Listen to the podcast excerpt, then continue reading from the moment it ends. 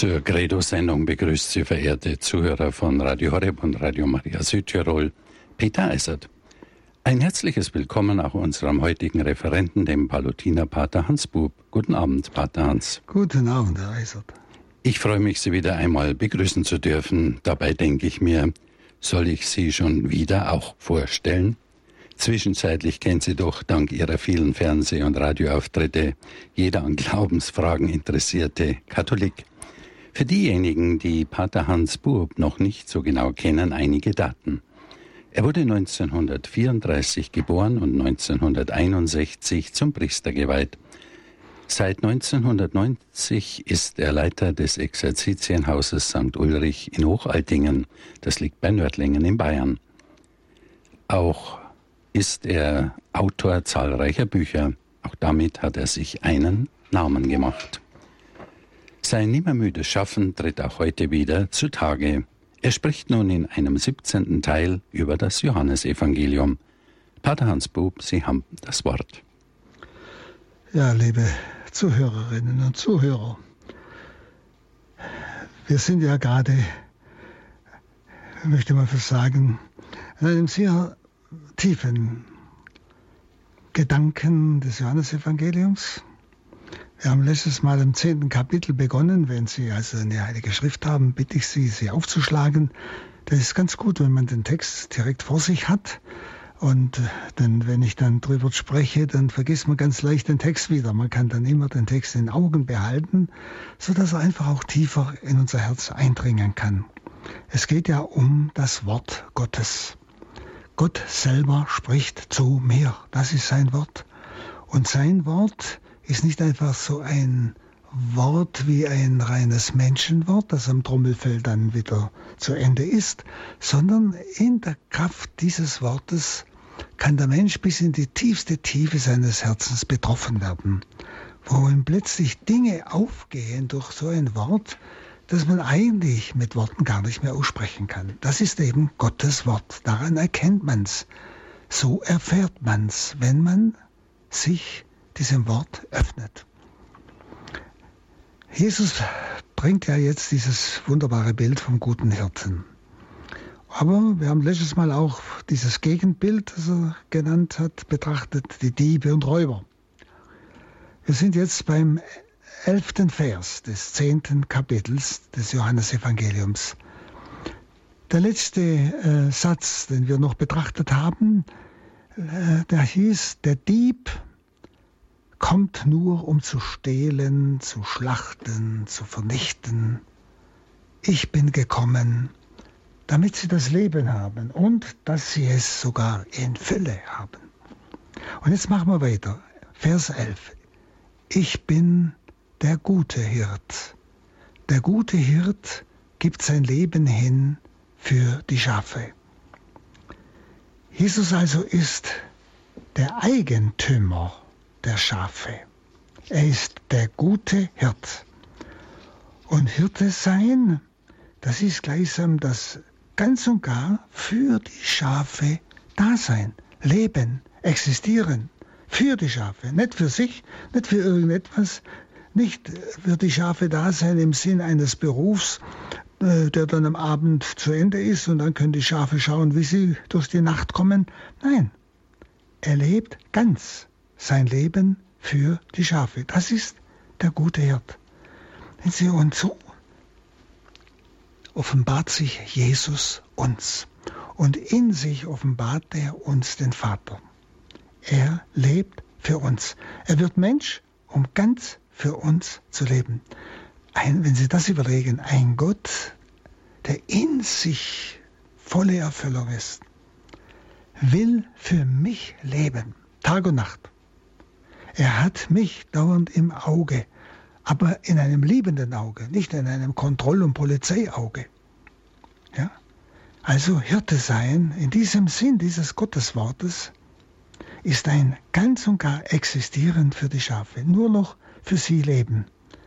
Im Gegensatz zum Mietling. Der Mietling, der lebt nicht für die Hirten. Der nimmt sich dann seine Zeit und die Hirt, Schafe, die können schauen, wie sie weiterkommen. Und dieser Hirte Er lebt so für die Schafe, dass er sogar sein Leben für sie hingibt. Und das griechische Wort für dieses Leben ist Psyche, das heißt sein gesamtes Leben, alles, was zum Leben gehört, innen und außen.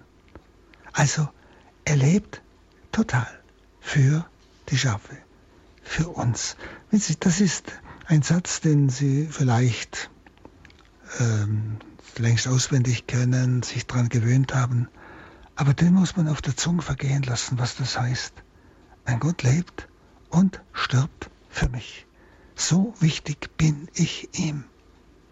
Dann kann ich nie mehr eigentlich einen Gedanken zulassen, dass dieser Gott nicht an mich denkt, dass er mich vergessen hat, nur weil ich jetzt vielleicht komische Gefühle habe. Das ist unmöglich. Dieses Gotteswort ist absolut, absolut sicher. Es ist sein Wort, zu dem er steht mit seiner ganzen Existenz. So müssen wir das Wort Gottes hören. Schauen Sie, und wenn Sie meinen, verlassen zu sein, und wenn Sie das Empfinden haben, ich spüre nichts mehr von Gott, ich glaube, der denkt auch nicht mehr an mich, dann lesen Sie diesen Satz ich bin der gute Hirt. Der gute Hirt gibt sein Leben hin für die Schafe. Er lebt total Tag und Nacht für mich. Ob ich was fühle oder nicht fühle, das ist unbedeutend. Die Tatsache ist wichtig. Und dann kann ich mich wieder auf ihn ganz einlassen. Dann äh, Vers 12 und 13.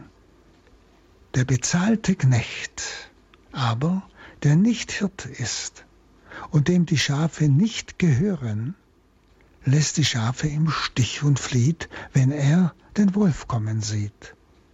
Und der Wolf reißt die Schafe und jagt sie auseinander. Er flieht, weil er nur ein bezahlter Knecht ist und ihm an den Schafen nichts liegt. Ja, liebe Zuhörer, wer sind denn diese bezahlten Hirten? diese bezahlten Knechte, die davonlaufen, wenn es ernst wird. Sie müssen uns auch klar sein und sollten das schon ein bisschen mithören. Schauen Sie sie als Eltern. Sie hat Gott verantwortlich gemacht für die Kinder. Bin ich wie ein Hirte für sie, lebe für sie. Führe ich sie auf den richtigen Weg, so gut ich kann? Oder laufe ich davon, wenn sie gleichsam dem Rachen des Wolfes in der Nähe sind. Wissen Sie, wo Sie heute in so viele Dinge hineinkommen? Das ist halt heute so. Da kann ich auch nichts machen.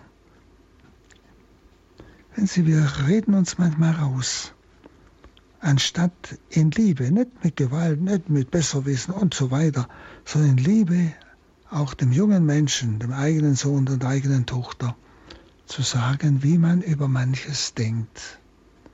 Und mit ihnen drüber reden, wie sie denken, ohne ihnen gleich zu sagen, das ist ein Case, was du denkst, sondern ernst nehmen, wirklich ernst nehmen. Dann nehmen sie auch mich ernst. Als Vater oder Mutter, verstehen Sie? Wenn auch ich sage, weißt du, ich sehe das so und ich, ich habe die und die Erfahrung in meinem Leben gemacht. Also, Schauen wir mal auf diesen Text noch einmal. Jesus weiß, dass der Vater ihm noch andere, Entschuldigung, der Mietling versagt, eigentlich, wie es hier heißt im Text, versagt in der Stunde der Gefahr. Er hat kein inneres Verhältnis zu den Schafen. Das ist schon noch ein Wort, das wir als Priester uns zu Herzen nehmen müssen, die wir ja aufgetragen, auf dem Herrn ja, bestellt sind, ja, ich möchte was sagen, von ihm angestellt sind für seine Schafe, für seine Schafe, laufe ich davon, wenn Gefahr kommt. Oder versuche ich die Wahrheit zu sagen, auch wenn es mich das Leben kostet, im Sinn des guten Rufes, der Verspottung, was auch immer. Das ist so ein ernsthaftes Wort.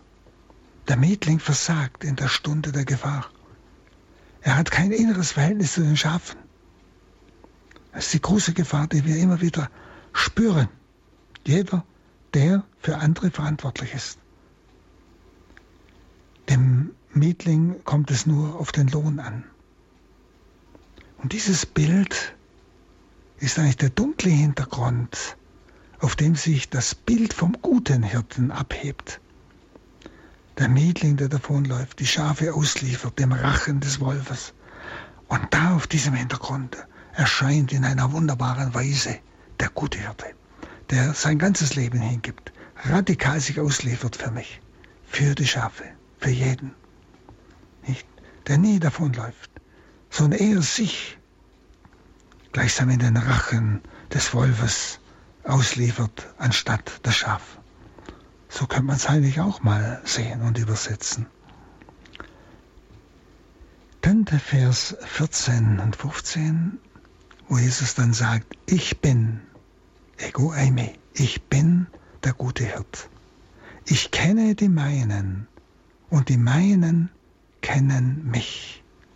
Wie mich der Vater kennt und ich den Vater kenne, und ich gebe mein Leben für die Schafe.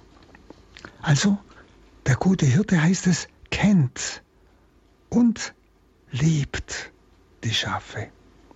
Wissen Sie, das Kennen im Griechischen ist etwas anderes, als wenn wir im Deutschen sagen, ich kenne meinetwegen, ich kenne die Nachbarin, ich kenne den Menschen, ich kenne jenen. Hier, das Kennen ist viel tiefer gemeint. Das Kennen ist ein, man kann sagen, ein sehr tiefes Kennen, ein inneres Kennen, ein, es ist eine innere Gemeinsamkeit. Es ist gegenseitige Verbundenheit. Es ist, kann man auch sagen, diese innere Liebe, die sich für den anderen total riskiert. Das ist Kennen. Also das Kennen des Vaters steht vor dem Kennen des Sohnes. Sagt er, ich kenne die meinen und die meinen kennen mich, wie mich der Vater kennt. Das steht vorher. Und ich den Vater kenne. Nicht? Und da heißt es immer wieder dieses im Griechischen des Kathos. Wie, der, äh, wie ich den Vater kenne und der Vater mich kennt. Wie, das genau das Wie, des Kathos. Das Kennen des guten Hirten steht auch wiederum vor dem Kennen der Schafe.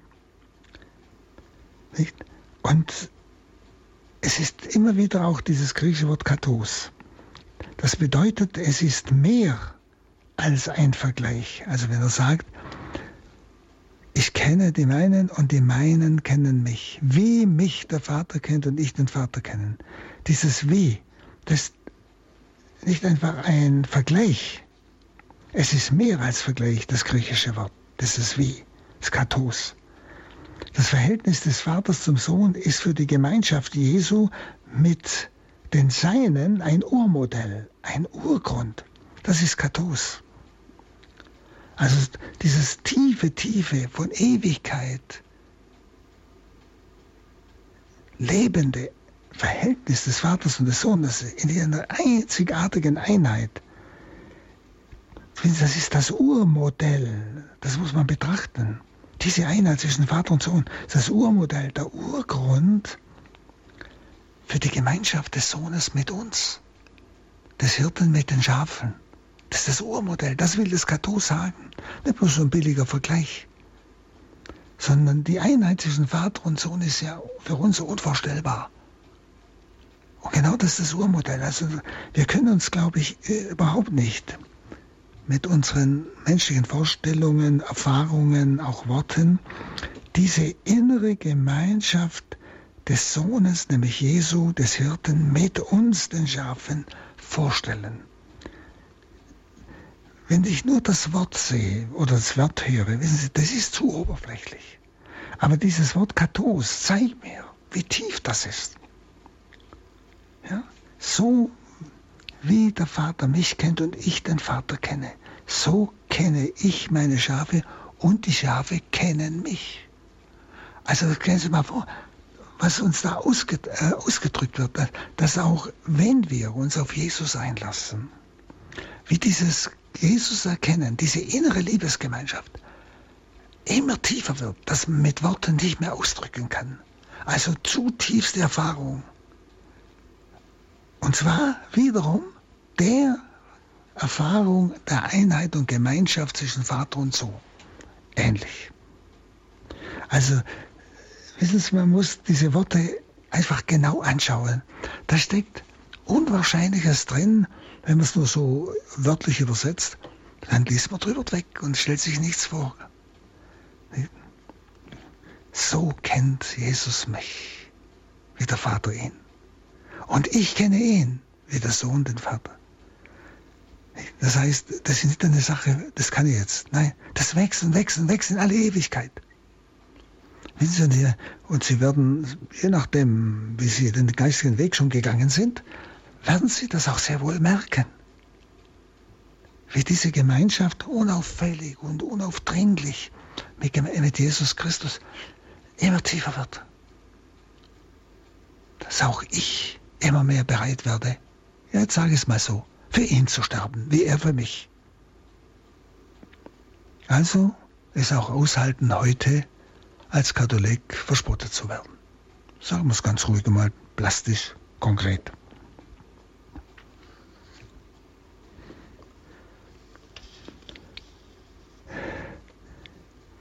Dann äh, das Verhältnis des Vaters zum Sohn, habe ich gesagt, ist für die Gemeinschaft Jesu also das Urmodell und der Urgrund seiner Beziehung zu uns. Es ist eine einzigartige Tiefe, die das Bild vom Hirten und den Schafen weit, weit übertrifft. Also diese Bemerkung, wie ich den Vater kenne, der Vater mich kennt, ich euch und ihr mich, das geht noch über das Bild vom Hirten und Schafen hinaus. Das haben Sie jetzt gemerkt. Das hat eine einzigartige Tiefe. Und lassen Sie sich darauf ein, Sie werden es erfahren, Stück für Stück, immer mehr im Leben. Dann 16. Ich habe noch andere Schafe, die nicht aus diesem Stall sind. Auch sie muss ich führen. Und sie werden auf meine Stimme hören. Dann wird es nur eine Herde geben und einen Hirten. Also Jesus weiß, dass der Vater ihm noch andere Menschen zuführen wird. Menschen, die durch das Wort der Jünger an ihn glauben werden, wie er es an einer anderen Stelle einmal sagt. Und damit ist eigentlich deutlich, dass der Schafstall, den wir betrachtet haben, Kapitel 10, Vers 1 bis 5, das Volk Gottes meint. Denn diese anderen, ich habe noch andere Schafe, die nicht aus diesem Schafstall sind, ja, diese anderen kommen aus einem anderen Hof. Und damit sind vom damaligen Sicht her die Samariter gemeint und die Heiden gemeint. Und liebe Zuhörer, die meisten von uns stammen sicher von den Heiden ab, nicht von den Juden. Also Jesus muss sie nach dem Willen des Vaters führen. Er sagt muss. Auch sie muss ich führen. Und sie werden auf meine Stimme hören. Das sind wir. Wir sind aus dem anderen Schafstall. Wir kommen aus der Welt der Heiden. Jetzt im Vergleich zu Juden, dem ursprünglichen Gottesvolk. Jesus muss sie nach dem Willen des Vaters führen. Sie sind ihm, ja, wie die eigenen Schafe anvertraut. Wie er sie findet, das ist unbekannt. Das steht hier nicht. Eines ist sicher. Sie werden genauso auf seine Stimme hören, genauso wie die aus dem Schafstall, eben aus dem Volk Gottes, aus Israel. In diesem Wort, sie werden meine Stimme hören, in diesem Wort, sie werden, liegt eine Prophetie. Nämlich, sie sind die Frucht seiner Hingabe. Ich bin der gute Hirte, sein Leben gibt für die Schafe. Sie sind die Frucht seiner Hingabe. Sie werden eine einzige Herde sein, sagt Jesus. und ein einziger Hirte. Sie werden durch den einen Hirten zur einen Herde Gottes. In Christus sind wir alle eins. Denken Sie an das Wort von Paulus. Ob Juden, Griechen, Skythen, Sklaven, Freie, ganz egal. In Christus, dem Haupte, sind wir ein Leib. Das ist das, was Jesus hier bereits prophetisch vorausverkündet. Und ich glaube, wir müssen auch schauen, sind wir wirklich ein Leib? Und wenn wir auch in unsere Kirche hineingucken, katholische Kirche auch gerade jetzt bei uns in unserem Lebensraum, finden wir oft so viel Uneinigkeit. Sogar falsche Lehren, falsche Auffassungen. Man macht sich das Denken der Welt zu eigen und meint, das Wort Gottes und der Wille Gottes, das ist altmodisch oder das ist sogar schädlich oder weiß der Kuckuck was. Jesus sagt, auch sie werden auf meine Stimme hören. Also, was heißt das? Die auf seine Stimme hören, die wird er führen. Die nicht auf seine Stimme hören, sie werden falschen Propheten nachlaufen. Das sind solche, könnte ich mir vorstellen, die bestimmte Wahrheiten leugnen. Aber es sind auch solche gläubige, gute, ehrliche Leute, die sich von allen möglichen Prophetien von der Kirche wegführen lassen. Sie hören nicht mehr seine Stimme, sie hören eine andere Stimme. Und das ist das Gefährlichste, was ich heute in der Kirche sehe. Was von außen an Angriffen kommt, das kann man feststellen. Aber die, die, die Angriffe von innen, das ist das Zerstörerische. Das hat der Papst Benedikt schon immer gesagt. Die schlimmsten Feinde sind in der Kirche. Aber das sind nicht bloß solche, die falsche Lehren verzapfen, falsche Moral verkünden, sondern es sind auch ganz die Fromme, die falschen Propheten nachlaufen. Und damit vor lauter Neugier, was da alles kommen soll und kommen wird, keine Zeit mehr haben zum Beten. Ja, sogar viel urteilen, verurteilen. Alles als Konsequenz dieser falschen Propheten, prophetieren und damit total außerhalb des Schafstalls sind. Wenn ich nicht mehr der Liebe bin, bin ich nicht mehr in der Einheit mit Christus. Das ist das Wichtigste von allem. So dass Vinzenz Palotti sagt, wenn du in der Liebe bist, bist du heilig, denn das ist das Wesen Gottes und das ist heilig. Das ist doch ein wunderbares Wort. Also, hören wir auf dieses Wort, gerade auch hier bei Johannes. Ich denke, wir bekommen auch Antworten auf unsere Zeit. Schauen wir der Vers 17. Deshalb liebt mich der Vater, weil ich mein Leben hingebe um es wiederzunehmen. Mit seiner Lebenshingabe am Kreuz drückt der Sohn seinen Gehorsam zum Vater aus. Denn der Vater gab ihm ja den Auftrag, sein Leben für die Schafe hinzugeben. Und Jesus hat auch die Macht, dieses Leben zu geben und es auch wieder zu nehmen. Nicht? Er sagt ja, deshalb lebt mich der Vater, weil ich mein Leben hingebe, um es wieder zu nehmen. Jesus hat die Macht, es zu geben und zu nehmen. Also Gehorsam und Macht ergeben sich eben aus dieser tiefen Gemeinschaft von Vater und Sohn, von der er vorher gesprochen hat. Und das zeigt, dass die Auferstehung Jesu Christi notwendig auf die Lebenshingabe Jesu folgen wird und muss. Und auch wir werden diese Erfahrung machen. Dort, wo ich mich hingebe, mein Leben verliere, um es zu gewinnen, wie Jesus an einer anderen Stelle sagt, dort werde ich Leben erfahren. Das heißt ganz einfach. Schon allein, wenn Sie zu etwas Unangenehmen Ja sagen, sagen, Herr, aus Liebe zu dir mache ich das jetzt, obwohl ich, ich mag es gar nicht oder ich widerstehe ihm oder ich habe keine Lust oder wie auch immer. Aus Liebe zu dir tue ich es. Ob das Gebet ist, ob es Arbeit ist, ob es Begegnung mit einem Menschen ist oder Hilfe einem Menschen, je nachdem. Sehen Sie, es ist ein Sterben. Ich tue nicht das, was ich von innen her eigentlich wünsche, so von der, von der Gefühle her, was lieber täte. Es ist ein Sterben. Sondern ich tue das aus der Liebe zum Herrn, was mir widersteht. Weil ich spüre, das ist der Wille Gottes.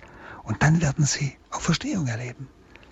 Nämlich Früchte des Geistes, innerer Friede, tiefe Freude, Ruhe, Zufriedenheit. Das ist Auferstehung. Das sind bereits Erfahrungen der Auferstehung. Neues Leben. Etwas Paradoxes eigentlich. Dann der Vers 18. Niemand entreißt es mir, das Leben, sondern ich gebe es aus freiem Willen hin. Ich habe die Macht, es hinzugeben und ich habe die Macht, es wieder zu nehmen. Diesen Auftrag habe ich von meinem Vater empfangen. Also hier wahrt Jesus seine Freiheit gegenüber den Menschen. Wenn Sie, weil manche heute äh, meinen oder äußern sich so, dass der Tod Jesu halt etwas Zeitbedingtes war. Das war nicht unbedingt notwendig zur Erlösung, sondern es war etwas Zeitbedingtes. Das waren halt die Römer und die Römer haben gekreuzigt. Nein, das stimmt nicht. Schauen Sie, hier steht es ganz klar. Ich habe die Macht, es hinzugeben und ich habe die Macht, es wieder zu nehmen. Diesen Auftrag habe ich von meinem Vater empfangen. Brüder und Schwestern, halten Sie sich ans Wort Gottes, dann werden Sie nicht verwirrt, auch wenn solche hm, Sachen manchmal zu lesen sind oder zu hören sind. Da brauchen Sie gar nicht aufregen. Sie schauen aufs Wort Gottes und sagen, das ist die Wahrheit und den Weg gehe ich und das andere, das überhöre ich. Das ist ganz wichtig, wenn man sonst so zu schnell in Verwirrung und Durcheinander kommt. Und, und das, daran leidet dann immer unser Glaube und unser Gebetsleben. Also die Freiheit des Sohnes ist vom Vater geschenkte Vollmacht. Tod und Auferstehung kommen aus seiner Vollmacht, sagt Jesus hier an dieser Stelle. Also beide gehören zusammen und der Sohn verfügt darüber. Die Macht, es zu geben und die Macht, es zu nehmen. Ja? Und wiederum sein Psychen, Leben nehmen, meint nicht irgendeine Rückkehr ins bisherige Leben, so wie Lazarus, von dem wir dann auch noch hören werden, sondern in eine andere Seinsweise, im göttlichen Bereich. Jesus ist in seiner Auferstehung nicht wieder zurückgekehrt in den sterblichen Leib, sondern sein Leib wurde umgewandelt, so wie der unsere bei der Auferstehung. Er wird umgewandelt, wir werden einen Leib haben, aber er wird eine andere Seinsweise haben. Er wird Leib sein, aber eine andere Seinsweise. Gott hat viele Möglichkeiten. Engel, reine Geister, wir Geist-Leibwesen. Gott hat viele Möglichkeiten. Und so wird es eine, eine Umwandlung unseres Leibes geben. Jesus konnte essen, er konnte nach der Auferstehung das alles tun, sich berühren lassen und trotzdem war er nicht mehr abhängig von Ort und Zeit. Er war da, plötzlich nicht mehr da. Ja? Stellen Sie, das sind so Wahrnehmungen, wo man ahnt, ja, es ist etwas ganz anderes. Aber es ist sein Leib. Ja? Es geht also hier, wenn Jesus das sagt, nicht vom Leben geben und wieder nehmen. Es geht um diese Auferstehung, die ja unser Vorbild ist. Darauf gehen wir zu. Auf die endgültige Auferstehung des Fleisches, wie wir es im Credo bekennen. Dann 19 bis 21. Wegen dieser Rede kam es unter den Juden erneut zu einer Spaltung. Viele von ihnen sagten, er ist von einem Dämon besessen und redet im Wahn. Warum hört ihr ihm zu? Andere sagten, so redet kein Besessener. Kann ein Dämon die Augen von Blinden öffnen? Also seine Worte sind für viele unverständlich. Wissen Sie, wenn ich nicht das Wort Gottes zulasse, das ist, was Glaube ist. Ich öffne mich dem Wort Gottes. Ich riskiere mich auf diesen Gott hin. Ich will es nicht besser wissen. Ich lasse mich von diesem Gott belehren. Drück's mal so aus. Denn Sie, dann werden seine Gleichnisse, wie jetzt zum Beispiel der Hirte der Schafe oder seine anderen Gleichnisse, die werden dann nur wie eine Geschichte verstanden. Vom Hirt und Schaf, ja, das, das ist ja Geschichte. Das können Sie ja auch, können Sie auch solche äh, Bücher schreiben zur Unterhaltung für Kinder. Ja, verstehen Sie? Ich höre dann nur das äußere Gleichnis, aber nicht das, was er damit ausdrücken will, was man nicht ausdrücken kann, was viel tiefer ist. Wir haben es ja vorhin gesehen, nicht diese Gemeinschaft von Vater und Sohn, die das Urmodell ist für unsere Gemeinschaft mit Christus. Also seine Worte sind für viele unverständlich. Bis heute, liebe Zuhörer, bis heute. Auch mancher von den Glaubenden liest die Heilige Schrift wie so ein Roman, liest einfach durch. Aber er wartet nicht, er hört nicht. Er fragt nicht, was will Gott mir sagen? Was steckt da drin? Ein, eine Wahrheit, die man nicht ins Wort bringen kann, die viel tiefer ist als das menschliche Wort. Ich brauche den Heiligen Geist, um durch das menschliche Wort der Schrift hindurch zu hören auf das Unaussprechliche. Also seine Worte sind für viele, man sagen, bis heute unverständlich, auch damals. Sodass sie ihn also praktisch für irrsinnig halten. Wenn Sie, man sollte also der christlichen Verkündigung kein Gehör schenken, sagen manche. Warum hört ihr ihm zu? Wenn Wort und Tat Jesu zur Frage wird, wie zum Beispiel, was ja diesem ganzen Text vorausgeht, das ist diese Blindenheilung, Sie erinnern sich noch. Ja? Das geht ja diesem Text voraus. Wenn also Wort und Tat Jesu zur Frage wird, ist nicht der schlechteste Hörer des Evangeliums gegeben. Also diejenigen andere sagten, so rede kein Besessener. Kann ein Dämon die Augen von Blinden öffnen? Das ist eine Frage.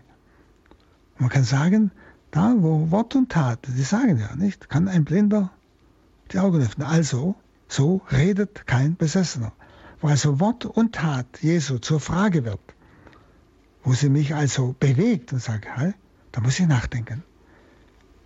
Das ist ein sehr guter Hörer des Evangeliums, der schon einmal diese Frage in sich zulässt. Dann schauen wir äh, Kapitel 10, Vers 22. Das war jetzt also das Bild vom guten Hirten. Jetzt heißt es, um diese Zeit fand in Jerusalem das Tempelweihfest statt. Es war Winter und Jesus ging im Tempel in der Halle Salomos auf und ab. Das Tempelweihfest nimmt man an, wird noch gefeiert äh, in Erinnerung an eine, die Reinigung des Tempels und die Errichtung eines neuen Altars, nachdem alles von diesem syrischen König Antiochus IV. so im Jahre 175 bis 164 entweiht worden war. Und im Jahre 165 vor Christus führte ja Judas Makkabäus diese Tempelweihe durch und hatte angeordnet, das Fest jährlich acht Tage lang zu feiern. Der Termin war also so im Dezember. Ne? Darum heißt es, um diese Zeit, also es war so im Dezember, fand in Jerusalem das Weihe, Tempelweihefest statt. Es war Winter. Und Jesus ging in der Halle Salamos auf und ab. Das war die Halle für die Heiden. Äh, nicht, Entschuldigung, für die Heiden, für die Laien, sagen wir, die Laien gegenüber den Priestern, die im Inneren des Tempels waren. Es heißt, es war Winter. Gut, das kann man jetzt einfach als Zeitangabe nehmen, aber es ist ja Wort Gottes. Man könnte es auch vielleicht so sagen, ja, es ist vielleicht eine Anspielung auf das geistige Klima, das in Jerusalem war, was wir ja gerade eben dauernd betrachtet haben, wo Jesus immer wieder in Frage gestellt wird, wo man ihn fangen will, wo man ihn umbringen will. Es war eisige Situation und Atmosphäre. Es war Winter. Ich glaube, man darf es auch einmal so sehen. Dann 24. Da umringten ihn die Juden und fragten ihn, wie lange noch willst du uns hinhalten? Wenn du der Messias bist, dann sag es uns offen. Also die Juden, die ja den Glauben an Jesus als den Messias verweigerten, und zwar ganz bewusst verweigerten, die fragen ihn sehr unwillig, nachdem sie ihn, wie es ja heißt, eingekreist hatten. Nicht? Sie umringten ihn, also er konnte nicht mehr ausweichen. Wie lange willst du uns noch hinhalten? Wenn du der Messias bist, dann sage es uns offen. Nicht? Und sie verlangen also ein offenes Selbstbekenntnis Jesu. Aber schon im Kapitel 7, Vers 26 heißt es, siehe, er redet öffentlich. Also er hat damals schon sehr offen geredet. Aber verstehen Sie, wenn jemand nicht glauben will, dann will er immer neue Zeichen und weiß sie was für Beweise. Und auch die werden ihn nicht überzeugen. Nicht, wenn ich nicht glauben will, wenn ich mich innerlich dauernd dagegen wehre, wird kein Zeugnis wirksam sein.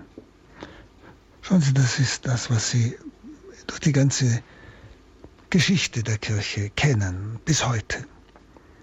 Wenn Sie mit Menschen diskutieren, die einfach nicht willig sind, nicht gewillt sind, sie wollen das einfach nicht, Christus anerkennen, seine Botschaft anerkennen. Sie die werden ewig mit ihnen diskutieren. Da, da fange ich schon gar nicht an, weil es gar keinen Sinn hat. Sie wollen es gar nicht. Nicht? Und 50 Mal, ja, und jetzt beweis mal und das beweis mal. Ich habe doch schon ein paar Mal Verschiedenes gesagt oder was heißt Beweise oder Gründe gesagt. Verstehen Sie? Und trotzdem fragen Sie weiter. Ja, äh, wissen Sie, es gehört die Bereitschaft dazu, Christus als Sohn Gottes anerkennen zu wollen. Dass ich vielleicht Schwierigkeiten habe, dass ich Hilfe brauche, das ist was anderes. Aber es geht ja jetzt um, genau um diese Grundhaltung. Es war Winter, frostige Zeit. Da merken Sie es an diesen Fragen, dass das schon auch im übertragenen Sinn von Johannes gesagt ist. Ja? Äh, und sie fordern und fordern, aber was sie eigentlich wollen, sie wollen, dass er es wörtlich sagt und sie dann ihn nach ihrer Meinung anklagen können, er hat sich zu Gott gemacht, jetzt haben wir ein Recht, ihn zu steinigen. Auf das geht alles hinaus. Wissen Sie, sie suchen nur den Grund, endlich, endlich ihn loszuhaben. Es ist überhaupt keine Bereitschaft da. Und das erleben Sie heute nicht selten in unserem Lande. Nicht? Wenn Sie sich all diese Dinge anschauen, auch manche Veröffentlichungen, die ganzen Kommunikationsmitteln, Radio, Fernsehen, Zeitungen, Zeitschriften, was wird da manchmal für, im, im, über katholisches für ein Zeug geschrieben, wo man sagen muss, keine Ahnung von Tuten und Blasen. Aber es wird darüber geschrieben, so als wüsste man alles besser. Und da kommen sie mit Argumenten nicht an. Das ist genau das. Ich glaube, das müssen wir einfach hier lernen. Wie gehen wir damit um? Sein Reden, also sein Reden, das Reden Jesu ist verhüllt, weil die ungläubigen Menschen die Sprache Jesu nicht verstehen. Das, was ich vorher schon gesagt habe, sie hören nur das äußere Wort, das äußere Gleichnis oder Bild, aber sie verstehen nicht, was er sagen will, was er offenbaren will, was er unaussprechlich ist. Das ist bis heute. So ist immer wieder das Wort Gottes vielen verborgen, weil sie die Sprache Jesu nicht verstehen, weil sie sie auch nicht verstehen wollen. Denn sie wollen immer mehr Worte, immer mehr Zeichen, die sie aber niemals überzeugen. Also auch eine Wahrheit, die bis heute Wahrheit ist, Erfahrung ist. Vers 25. Jesus antwortete ihnen, ich habe es euch gesagt, aber ihr glaubt nicht. Die Werke, die ich im Namen meines Vaters vollbringe, legen Zeugnis für mich ab. Die Werke. Also ich habe es euch gesagt, sagt Jesus ihnen. Aber ihr glaubt ja nicht. Sind Sie, es sind ja die gleichen Juden, die kurz vorher dauernd herumgestritten haben mit dem Blindgeborenen, der sehend geworden ist. Obwohl es so sichtbar war, Nicht? Wo sie also auch keine, keinen Grund mehr hat, es abzustreiten, weil sie es ja selber sahen und die Leute sahen es. Dann haben sie nur gefragt, ja, was machen wir jetzt?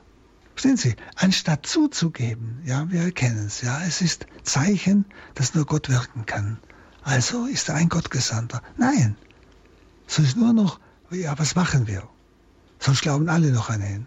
Also ein bisschen umbringen. Verstehen Sie? Es war ja da bei den Blutgeborenen, das vorausgeht. Ja? Er sagt ich, es, ich habe es euch ja gesagt, aber ihr glaubt nicht. Ja? Er hat ja Zeichen gesetzt. Und Jesus bezeichnet sich ja nie, nie direkt als Messias.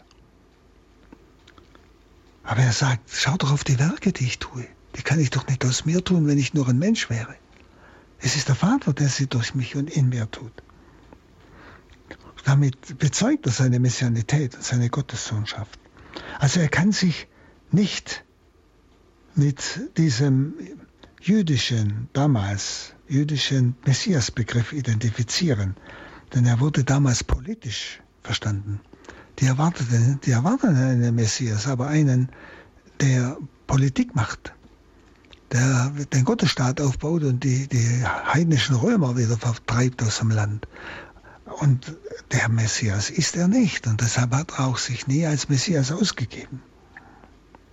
Messias ist er als der Sohn Gottes, als der ist er der Messias. Aber den anerkennen sie ja nicht. Und König ist er als der Offenbarer der göttlichen Heilswahrheiten. Ja? Und genau das glauben die Juden nicht. Und so ist eigentlich ihr Unglaube die Schranke ihrer Erkenntnis. Und diesen Ausspruch Jesu, der alle Erwartungen übersteigt, müssen eigentlich die Juden aus seinen Werken erkennen, in denen der Vater selbst für Jesus Zeugnis ablegt. Und deshalb verweist Jesus auf seine Werke und damit auf den Anspruch, Gottes Sohn zu sein, wenn der Vater in ihm handelt. Und diese Antwort Jesu ist sehr bedeutsam. Die Werke, die ich im Namen meines Vaters vollbringe, nicht in seinem eigenen, im Namen meines Vaters vollbringe, legen Zeugnis für mich ab. Das ist bedeutend. Das ist wichtig. Das ist eine Gottesoffenbarung. Dann der Vers 26.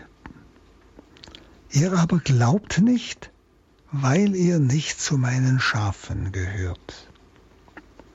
Jesus weist sie auf ihren Unglauben hin, trotz seiner Werke.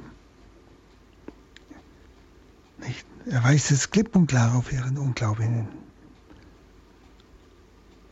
Und Werke erzeugen keinen Glauben.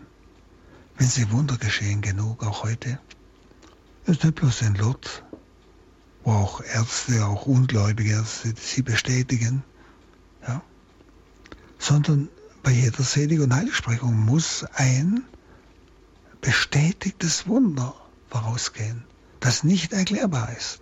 Also Wunder geschehen dauernd und überall, auch heute. Aber das sind die Werke, die Gott durch den Heiligen tut, ja, auf seine Fürsprache. Aber Werke erzeugen keinen Glauben, das merken Sie ja. Die Werke können für das Wort Gottes öffnen, dass jemand sagt, wenn er so ein Wunder meinetwegen erfährt, erlebt oder davon hört, da sagt er, da muss was dahinter sein. Und er öffnet sein Herz für das Wort Gottes. Sie, dann kann das Wort Gottes in ihm Glauben erzeugen. Aber das Glaube kommt aus der Kraft des Wortes Gottes. Da, da merken Sie, was ich anfangs sagte. Es ist nicht einfach nur ein Menschenwort, es ist Geist und Leben. In diesem Wort ist die ganze Dynamis Gottes gegenwärtig. In dem Maß, wie ich es zulasse, in mir Herz lasse, kann es in mir Erfahrungen, ja, Offenbarungen schenken. Das Wort also zeugt. Das, das Werk kann öffnen für das Wort, das Glauben zeugt. Und so sagt Jesus, Ihr glaubt nicht, weil ihr nicht zu meinen Schafen gehört. Nicht? Und Johannes drückt ja mal in seinem Brief etwas ganz Massives aus. Und zwar im Blick auf solche, die den Schafstall wieder verlassen haben, die davongelaufen sind, also der Kirche weggegangen sind. Da schreibt der Johannes, der gleiche Johannes, hätten sie zu uns gehört, dann wären sie bei uns geblieben, aber sie gehörten nicht zu uns. Ein unheimliches Wort, das hier eigentlich eine Parallele hat. Ja. Ihr glaubt nicht, weil ihr nicht zu meinen Schafen gehört. Nicht, wenn wir gerade heute immer wieder versucht, alle Menschen zu heben und zu halten in der Kirche. Sicher, es ist recht. Ich würde es auch tun, wenn's, wenn Menschen sich heben lassen. Ja? Aber Menschen, die wegen Bagatellen äh, die Kirche verlassen, den Leib Christi verlassen und damit Christus verlassen, kann das nicht trennen. Sie, das sagt Johannes, die haben nie zu uns gehört, sonst wären sie nicht weggegangen. Es wäre die Kirche ihnen wichtiger gewesen als meinetwegen viele Fehler, die Glieder der Kirche begehen. Das, das war immer so, das wird immer so sein. Aber das sind schon Worte, die man auf sich selbst hin schon einmal überdenken sollte. Dann Vers 27. Meine Schafe hören auf meine Stimme, ich kenne sie und sie folgen mir. Ich gebe ihnen ewiges Leben, sie werden niemals zugrunde gehen und niemand wird sie meiner Hand entreißen. Meine Schafen hören auf meine Stimme. Also dem Unglauben der Juden stellt Jesus jetzt das Verhalten seiner Schafe gegenüber, als ein Kontrast. Genauso spricht er von seinem Verhältnis zu ihnen. Ja? Ich kenne sie und sie folgen mir. Und ich gebe ihnen ewiges Leben. Sie werden niemals zugrunde gehen. Und niemand kann sie meiner Hand entreißen. Unwahrscheinlich. Es ist so eine Sicherheit, die er uns gibt. Das ist so etwas Wunderbares. Und es vertieft eigentlich den Gedanken, den wir vorher hatten. So wie der Vater den Sohn kennt, der Sohn den Vater, so kenne ich euch und ihr mich. Diese unheimliche Tiefe. Er spricht also von seinem Verhältnis zu den Schafen. Und diese Aussagen über die Schafe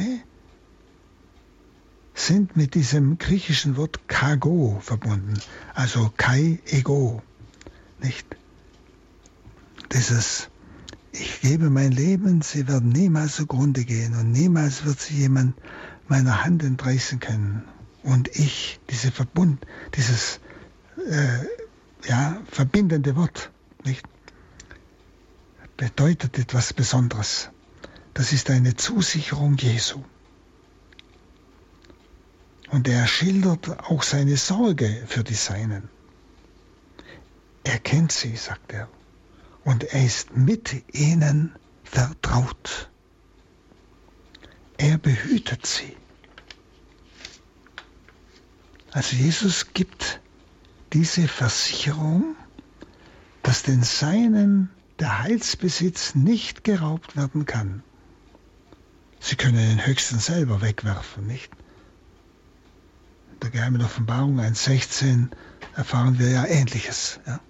Ich kann jederzeit von mir aus den Schafstall verlassen. Man kann dieses, diese tiefe Gemeinschaft mit Christus kündigen.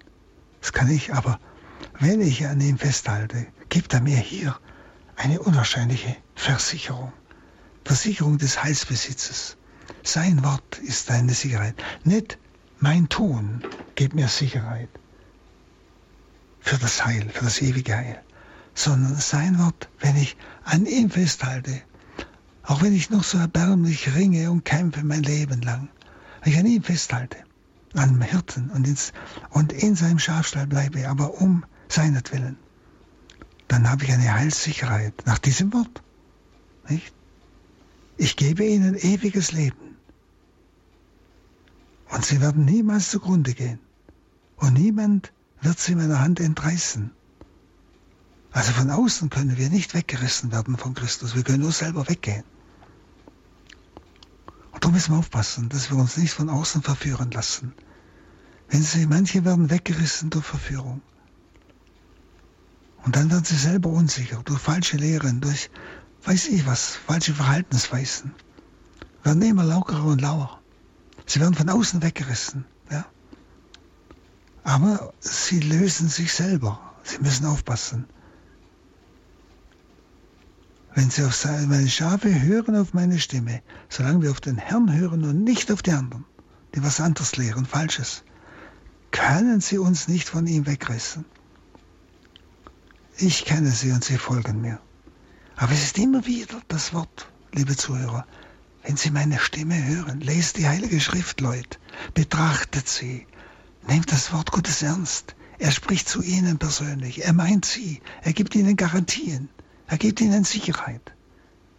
Wenn Sie auf meine Stimme hören, ich kenne Sie und es ist ein ganz tiefes Gemeinschaft haben mit uns. Sie folgen mir. Ich gebe Ihnen ewiges Leben, jetzt schon. Niemals werden Sie zugrunde gehen. Niemand wird sie meiner Hand entreißen. Wenn sie auf meine Stimme hören, das müssen sie halt immer dazu sagen. Wenn ich auf andere Stimmen höre, beginne ich mich selbst zu entfernen. Er kann mich nicht und wird mich nicht zwingen. Aber ich muss auf seine Stimme hören. Lesen Sie das Wort Gottes, das seine Stimme. 29. Mein Vater, der sie mir gab, die Schafe, ist größer als alle und niemand kann sie der Hand meines Vaters entreißen. Also die Macht Jesu, die die Seinen behütet, ist die Macht des Vaters. Des Vaters, der größer ist, sagt Jesus, als alle. Als alle, die mich vielleicht abwerben wollen von Jesus. Der Vater ist größer als alle. Als alle, die die Herde bedrohen. Aber ich muss auf die Stimme hören. Ich muss immer wieder zwischendrin sagen. Wissen Sie, das ist keine Automatik. Und wir spüren hier, es sind, und das sind wir, es sind ja die Schafe des Vaters. Er hat sie Jesus anvertraut. Und Jesus hat sie zu eigen genommen, so als wären sie seine eigenen und gibt sein Leben für sie hin. Wir haben es ja betrachtet. Und er, Jesus, versucht sein Heilswerk an ihnen zu vollbringen. Das Werk des Heiles. Ich denke, es ist ein, ein wunderbarer Gedanke, ist das der Vater, wir sind Eigentum des Vaters. Er gibt sie dem Sohn. Jesus lebt ganz für uns, weil wir immer so tun, als ja, Jesus muss froh sein, dass wir uns für ihn interessieren. Verstehen Sie, es ist ja manchmal so halbbewusst, unbewusst oder ganz bewusst in uns drin, in unserem ganzen Verhalten oder Beten, so als ob wir ja, er muss froh sein, dass wir halt so nett sind zu ihm und nicht so wie die anderen. Nein. Wir sind Eigener des Vaters. Er hat uns dem Sohn übergeben, Jesus. Und Jesus riskiert alles für uns. Er lebt ganz für uns. Er will sein Heilsberg an uns verbringen. Er kümmert sich um uns. Er sucht uns. Er ruft uns. Er spricht zu uns. Ich muss nur hören seine Stimme. In der Auseinandersetzung mit den Juden beruft sich Jesus also ständig auf den Willen des Vaters. Er beruft sich auf die Autorität des Vaters. Und schon steht der Gedanke an den Tod des Hirten für die Schafe eigentlich bei Jesus im Hintergrund. Bei all diesen Worten. Das merken Sie ja. Und dann wird der Vater selbst den Schutz der Jünger übernehmen, wenn Jesus heimgegangen ist. Jesus betet ja, im, das werden wir später mal hören, im Kapitel 17, Vers 11, Vater, bewahre sie in deinem Namen, die du mir gegeben hast. Da bittet er, bevor er weggeht durch den Tod, Vater, bewahre sie in deinem Namen. Weil Jesus selbst nicht mehr dann in der Welt ist. denn er geht zum Vater. Dann 30, ich und der Vater sind eins. Ich und der Vater sind eins, ein ganz gewichtiges Wort. Nach der betonten Zusicherung seiner eigenen Sorge für die Schafe, die ihm ja folgen und mit der Zusicherung, dass die Macht des Vaters sie bewahrt, hebt nun Jesus seine Einheit mit dem Vater ganz stark hervor. Diese Formulierung, ich und der Vater sind eins, übertrifft alles, was Jesus schon über sein Verhältnis zum Vater gesagt hat. Gerade in der Führung und Beschützung der Schafe wird die Einigkeit zur Einheit. Sie waren einig und sie werden es kommt zu einer Einheit, weil die Schafe beiden, dem Vater und dem Sohn, gemeinsam gehören und in ihre Gemeinschaft aufgenommen sind. Hat er vorhin gesagt, gebe ihnen ewiges Leben. Das ist Leben Gottes, des Vaters. In diesem Satz öffnet sich uns der Blick in das Geheimnis des Verhältnisses von Vater und Sohn. Dann 31, da hoben die Juden Steine wieder auf, um ihn zu steinigen. Also wie schon im Kapitel 8, Vers 59, da wollten sie ihn ja auch wegen seiner Rede wieder steinigen, damals auch wieder und jetzt wieder. Jesus hat sie damals abgebrochen, also seine Rede, weil sie ihn steinigen wollten, hat er aufgehört zu reden und zwar damals hat er begonnen, über sein göttliches Wesen zu sprechen. Und jetzt hier an dieser Stelle, wo wir jetzt sind, da hat er praktisch diese Rede von damals fortgesetzt und näher bestimmt, nämlich ich und der Vater sind eins. Nicht? Und da hoben sie Steine auf, um ihn zu steinigen. Und 32, Jesus hielt ihnen entgegen, Viele gute Werke habe ich im Auftrag des Vaters vor euren Augen getan. Für welches dieser Werke wollt ihr mich jetzt steinigen? Also Jesus will die Juden nochmal zum Nachdenken bringen. Seine guten Werke bezeugen ja seine Gemeinschaft zum Vater. Wäre er ein Lästerer Gottes, wie sie ihn da anklagen, könnte er diese Werke doch nicht vollbringen. Durch seine Werke hat er den Wahrheitsbeweis doch erbracht, dass er Sohn Gottes ist und der Vater in ihm handelt. 33, die Juden antworteten ihm, also wir haben sicher noch die Steine in der Hand, wir steinigen dich nicht wegen eines guten Werkes, sondern wegen der Gotteslästerung, denn du bist nur ein Mensch und machst dich selbst zu Gott. Also das haben sie jetzt kapiert. Das ist ja ganz wichtig.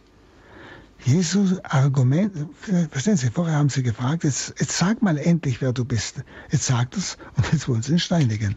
Sie, das ist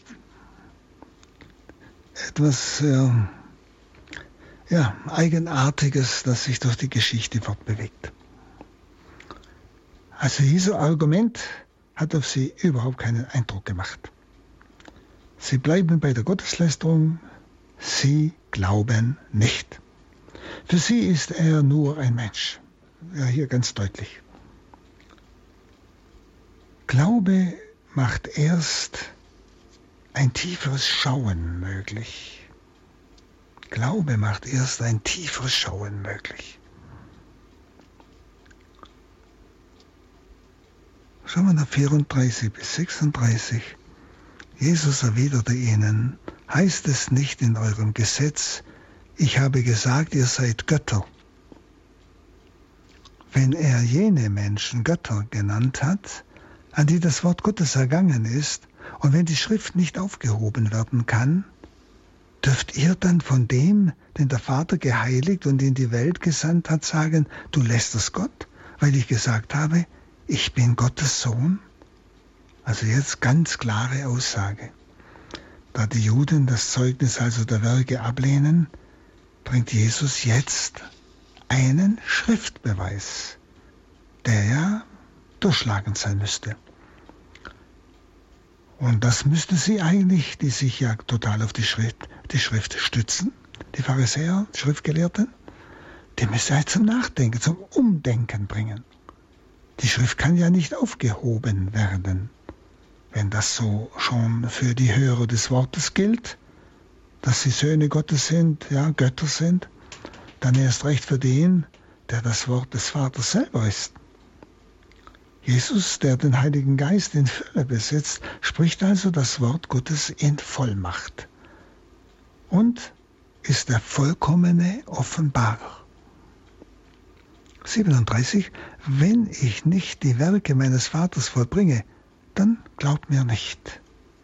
Aber wenn ich sie vollbringe, dann glaubt wenigstens den Werken.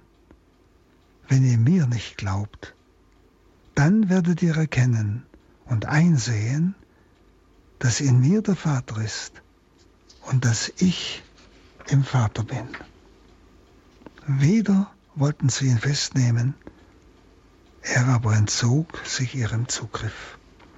Also Jesus kommt wieder auf seine Werke zurück, weil sie den Schriftbeweis unterstreichen. Dass die Väter Söhne Gottes von der Schrift genannt werden, leugnen die Juden ja nicht, aber sie leugnen, dass Jesus vom Vater geheiligt und in die Welt gesandt worden ist.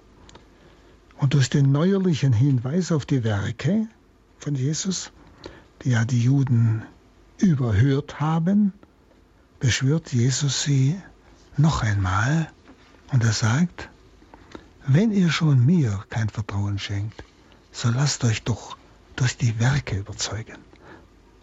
Also normalerweise verweist Jesus die Menschen auf sein Wort. Aber durch das Wort kommt man zum, durch das Wort kommt man zum Glauben, das haben wir ja gesagt. Aber hier sieht er sich einem verhärteten Unglauben gegenüber. Nur die Werke könnten diese zum Umdenken bringen. Glaube offenbart das Verhältnis Jesu zum Vater. Glaube. Das führt in die Tiefe. Aber durch ihn besitzen wir Gemeinschaft mit dem Vater. Und der Vater in mir und ich im Vater. In diese Gemeinschaft soll der Jünger mit einbezogen werden. Und an einer anderen Stelle sagt Jesus, ich in meinem Vater und ihr in mir und ich in euch. Das ist Kapitel 14, Vers 20. Oder in Kapitel 17, Vers 21 du Vater in mir und ich in dir, damit auch sie in uns seien. Nicht? Und dann, wie gesagt, wieder wollten sie ihn festnehmen. Auch dieser letzte Versuch Jesu prallte an den Juden ab. Sie werden noch handgreiflicher. Und deshalb geht Jesus nun weiter von ihnen weg auf die andere Seite. Und dann wollen wir nächstes Mal weiter betrachten. Danke Ihnen fürs Zuhören. Herzlichen Dank, Pater Hans Bub, für Ihren 17. Vortrag über das Johannesevangelium. Verehrte Zuhörer, wenn Sie die Credo-Sendung nochmals anhören oder gar verschenken wollen, so können Sie sich gerne an unseren CD-Dienst wenden und einen CD-Mitschnitt bestellen. Es genügt hierzu ein Anruf unter der Telefonnummer 08 328 921 120. Ich wiederhole 08328 921 120. Außerhalb Deutschlands wählen Sie bitte vor der genannten Nummer 0049 und dann 8328 921 120. Auch im Internet haben Sie die Möglichkeit, die Sendung nochmals anzuhören und auch als Podcast herunterzuladen. Unsere Adresse www.horeb.org. Zum Ende der Sendung wünsche ich Ihnen, Pater Hans Bub, weiterhin den Beistand des Heiligen Geistes. Ich bitte Sie nun um Ihren priesterlichen Segen. So segne euch und schenke euch den Heiligen Geist, dass ihr das Wort Gottes immer tiefer begreift und dort eure Wurzeln schlagt und Sicherheit bekommt in all dem, ja, oft Wirrwarr unserer Zeit. Der allmächtige Gott, der Vater und der Sohn und der Heilige Geist. Amen.